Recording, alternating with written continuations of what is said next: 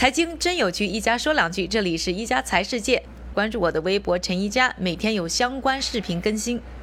大家知道苹果最应该收购的公司是哪一家吗？告诉你，答案就是特斯拉。今天呢，想和大家说说特斯拉的事儿呢，是因为呢，过去的星期三，也就是八月七号，是特斯拉的 CEO 伊隆马斯克。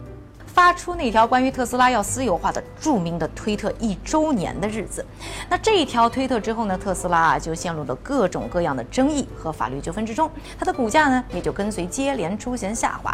但是除了他们的 CEO 爱搞事儿之外啊，特斯拉的量产上不来也是让他们的股东们啊非常的头疼。虽然说呢，现在这个量产产量是上来一点点了，但是他们一个月的生产能力呢，人家什么通用、福特分分钟就能搞定，而量产上不来。来，他们的现金流也自然永远都是一个大问题。所以，如果他们能抱住啊苹果这条大腿。钱首先就有有了，另外呢，苹果呢非常善于做啊行业内的整合和优化供应链和销售，所以一定呢可以补齐呢特斯拉的短板。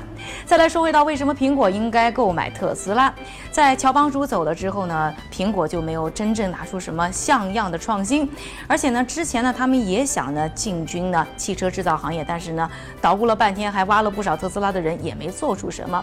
而现在他们的拳头产品呢 iPhone 的销售啊也开始下降，所以股东们。但对于他的未来呢，也是忧心忡忡。所以啊，如果呢苹果能够买下特斯拉，创新的问题一下就解决了，而且呢可以带苹果进入一个全新的而且很挣钱的汽车这个新领域。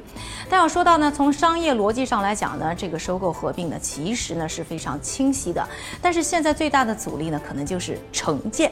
就像哪吒这个电影当中申公豹说的那样，城建是一座山，想要搬走很难。现在呢，想要说服呢苹果像巴菲特这样的。看不懂科技的股东呢，是一件很难的事儿。同样，想要说服呢特斯拉的 CEO 伊隆马斯克放弃他要独立的把特斯拉变成一个伟大公司的想法的包袱，也是很难的事儿。各位看官，你觉得这一桩收购合并最后能成吗？感谢各位的收听，我们明天再见。